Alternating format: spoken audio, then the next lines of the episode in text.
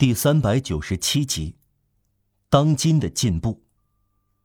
今日下水道干净、阴冷、笔直、规整，它几乎实现了英国人所谓体面的理想。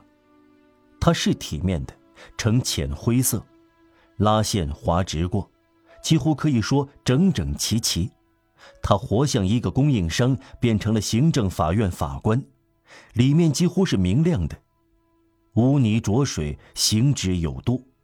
乍一看，会把它当做人民爱戴国王的远古时代，供君王逃跑的普通而且有用的地道。现今的下水道是漂亮的，纯粹的风格占主导地位。古典的直筒筒的亚历山大体被逐出了诗坛，却好像躲藏在建筑中。富立于这明暗灰白的长拱廊的每块石头上，每个排水口都是一个拱门，里屋里街直至下水道都是榜样。再说，如果几何线条在什么地方合适的话，那准定在大城市的排粪沟里，那里一切都服从最短路程。今日，下水道获得了某种官方面貌。警察有时在报告中提到他，也不再缺乏敬意。在官方语言中，表明他性质的字眼是高雅和严肃的。从前叫做狭长坑道，如今叫做长廊；从前叫做洞，如今叫做室孔。韦庸再也认不出他以前的备用驻地。这个洞穴网总是有自古以来的啮齿类居民。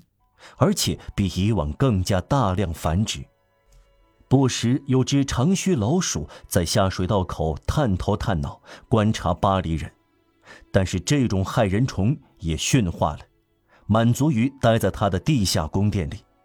下水道再没有当初的狰狞了，雨水弄脏了从前的下水道，却清洗木下的下水道。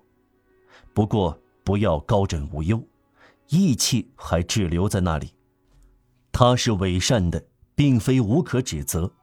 警察厅和卫生委员会也都无能为力，尽管用了所有的清洁方法，还是散发出一股隐约的可疑气味，宛若忏悔后的达尔多夫。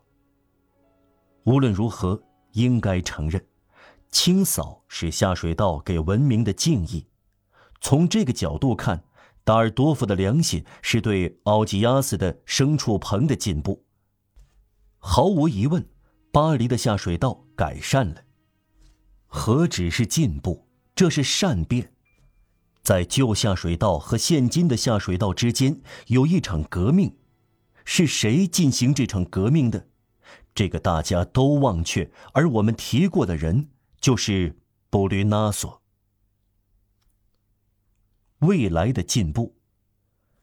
挖掘巴黎下水道不是一件小工程，至今花了十个世纪还没有完成，就像未能结束建造巴黎一样。下水道确实受到巴黎扩展的影响，这是地里的一种有无数触须的不可思议的珊瑚虫，它在地底下与上面的城市一起生长。每当城市开辟出一条街道，下水道就延长一条手臂。旧王朝只建造了两万三千三百米的下水道。一八零六年一月一日，巴黎的状况就是这样。下文我们还会提及。从那时起，工程又有效和有力地重新恢复并继续下去。拿破仑建造了四千八百零四米，这个数字是有趣的。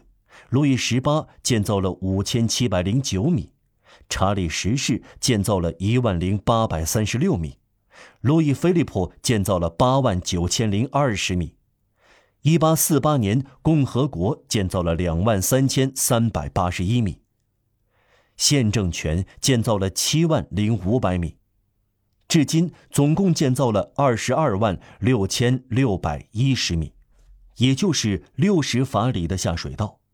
构成巴黎巨大的肠道，幽暗的支道一直在施工，这是不为人知的巨大工程。比起本世纪初，巴黎的地下迷宫今日扩大了十多倍，这是有目共睹的。很难想象，要把下水道修到现在相对完善的程度，需要多么持之以恒，付出何等的努力。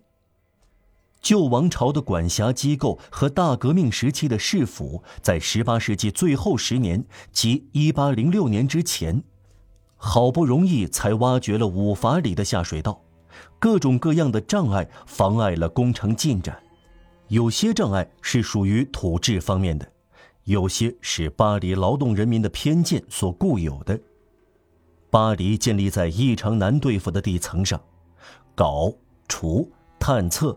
人力支配都遇到抗拒，没有什么比这地质构造更难开凿和挖掘的了，而上面却耸立着称为巴黎的神奇历史建构。不管以什么方式，一旦工程开始，冒险进入这冲击层，地下抗拒就层出不穷。稀粘土、活泉水、坚硬的岩石，专门的科学名称叫做芥末的又软又深的淤泥。石灰岩加有很薄的粘土层，和镶嵌史前海洋牡蛎壳的页岩层，镐头刨下去很费劲儿。有时候一股水流突然冲破开凿出的拱顶，淹没工人；要么出现一股泥石流。